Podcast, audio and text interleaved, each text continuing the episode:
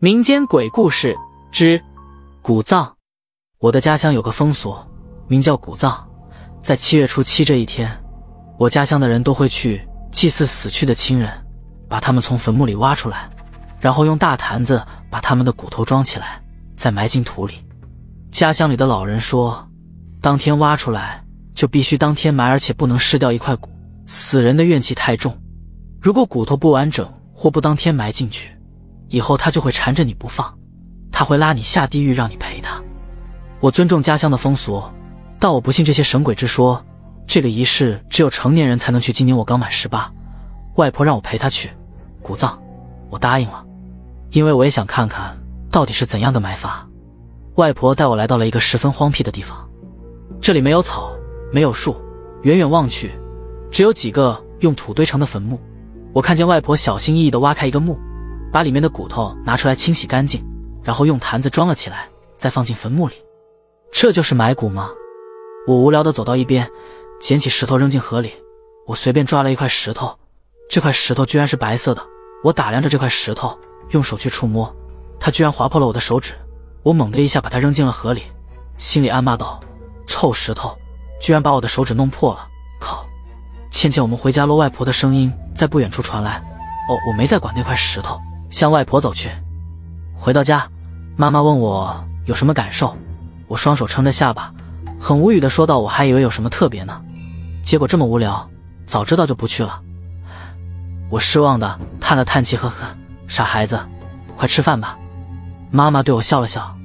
晚上我早早的就睡了，我做了一个很奇怪的梦，有一对夫妻，丈夫得了疾病，却无钱救治，妻子十分爱她的丈夫，为了给她的丈夫治病。她出卖了她的身体，然而被村里人当场发现了。告诉村里人的正是她一直爱着的丈夫。她的丈夫被村里最有钱家的小姐看上了。起初他并不打算抛弃妻子，但是后来他动摇了，他爱上了那个小姐，所以他对妻子说自己得了疾病，无药可医。妻子为了给丈夫治病，她答应了一个男的，只有陪她一晚就给她一大笔钱。那个男人是丈夫安排的。因为村里有个规矩，凡是不洁的女人都会被活活打死，那样丈夫就可以娶那个小姐了。妻子知道真相后，化成了厉鬼。那一晚，全村人都离奇死亡了。梦里，我看见了一个身穿红色衣服的女人，是她告诉我这一切，但我看不见她的脸，她的声音也十分的沙哑。我试着向她走过去，想看清楚她的样子。倩倩起床了，没有门外响起了外婆的声音。我从梦中惊醒，原来是场梦，可是却那么真实。同样，第二天我又梦见了他，但是我始终看不清楚他的脸。但我从他口中知道了那个村子叫福莫村。我向外婆问起，外婆似乎对我怎么会知道这个村子很惊讶。后来外婆告诉我，这个村子三十年前村里人都莫名的死亡了，没人知道怎么回事，也没人提起。外婆说，那个村子就在前面的不远处。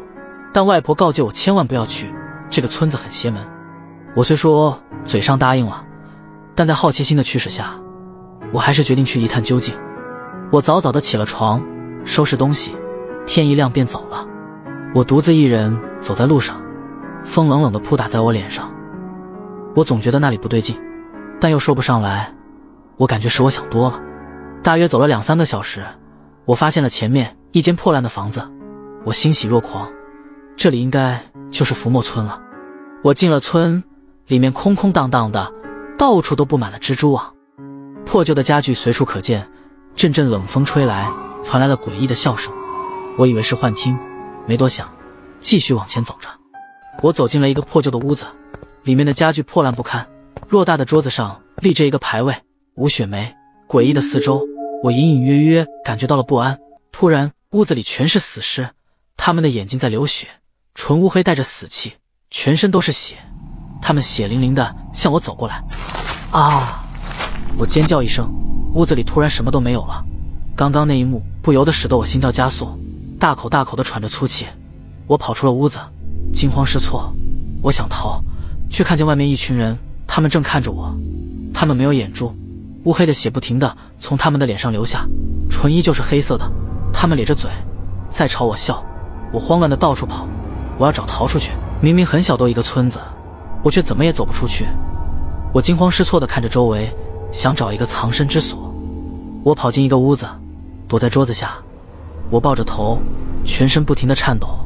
一个冷冰冰的东西接触到了我，我不敢回头。一双修长的手抚摸着我的脸，手没有一点温度。